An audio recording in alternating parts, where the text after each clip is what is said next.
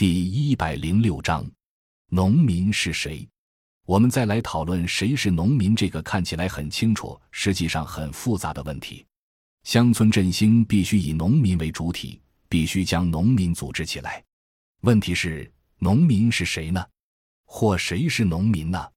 中国传统社会是以农业为主的农村社会，农户固守乡土，很少有外出的机会。从农户家庭来讲，大多数农户家庭都实行性别分工，男耕女织，既有农业收入，又有家庭副业收入。人民公社时期城乡体制分割，农民流动受限，农户家庭收入主要来自土地。分田到户以后。农民生产经营积极性被调动起来，过去隐性的农业剩余劳动力凸显出来。随着城乡二元结构的松动，农村剩余劳动力进城务工经商。进入二十一世纪前后，随着中国加入世贸，城市和沿海地区提供了大量就业机会，全国劳动力市场形成，农村劳动力在全国城市寻找二三产业就业机会，中国城市化骤然加速。分田到户时，中国实行家庭承包责任制，土地承包基本原则是增人不增的，减人不减地。二零一六年全国土地承包权确权颁证，目前正推动农村土地三权分置，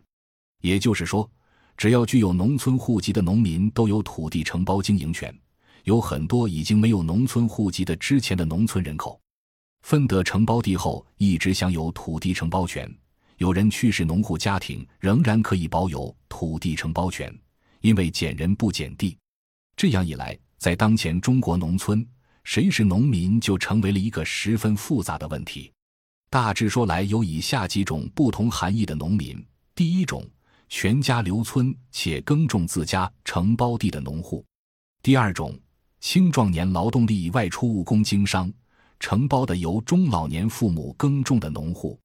第三种。有承包地但自己不耕种，将承包地流转给他人耕种的在村农户；第四种，主要靠租入土地耕种的农户；第五种，在农村从事副业生产或雇佣劳动的农户；第六种，将土地经营权流转外出务工经商，可能还会回来种地的进城农户；第七种，将土地经营权流转已在城市安居的农户。第八种，祖籍为农村，但既不在农村经营，又没有承包土地的家乡人。第九种，其他。以上九种农户可以进一步归纳为以下五种农户家庭：第一种，全家都在农村村庄生产生活，主要收入来自土地、农业和农村的农户家庭；第二种，青壮年子女进城务工经商。中老年父母留村务农的半工半耕家庭，第三种，全家进城但仍然有农村承包土地，将承包地经营权流转出去，随时可能回村要回城包地耕种的农户家庭；第四种，全家进城不再需要土地经营权的农户家庭；第五种，其他，比如本村外出工作的家乡人。随着全国统一劳动力市场的形成。城市化加速，越来越多农村劳动力和农户家庭进城务工经商，生产生活都脱离了农村。之前相对封闭的村庄不复存在，农民发生了巨大分化。表现在与土地的关系上，就是土地耕种者、经营者与土地承包者之间正在分离。村民与村庄之间的关系也变得空前多样与复杂，比如从村庄外出工作的人员。全家进城的农户、老年父母留守的农户、全家留村的农户等等，从与土地的关系上讲，有些农户仍然耕种自己的承包地，有些农户将土地出租出去。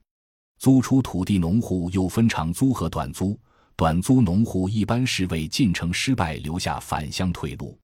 在村庄边界已被打破，大量农户进城务工经商的情况下。农户与土地关系变得十分复杂，农户与村庄利益关系也变得十分复杂。从某种意义上讲，当前的村庄已完全不同于过去的村庄，因为村民已极大的分化了，村庄利益也多元化了，甚至大量农户家庭全家进城且退出农村人情圈，多年不回村过年了。作为一个共同体的村庄与作为土地承包者集合体的村庄，重合度越来越低。在村民分化、村庄利益诉求多元化的情况下，之前的村庄组织体系很难再有效发挥作用，村民自治也越来越困难。全国农村普遍出现了村级组织行政化的趋势。正因为难以将农民组织起来，农村就缺少接应上级资源的能力。自上而下的各种资源难以有效输入农村，如何在新形势下将农民组织起来，就成为乡村振兴的根本问题。感谢您的收听，本集已经播讲完毕。喜欢请订阅专辑，关注主播主页，更多精彩内容等着你。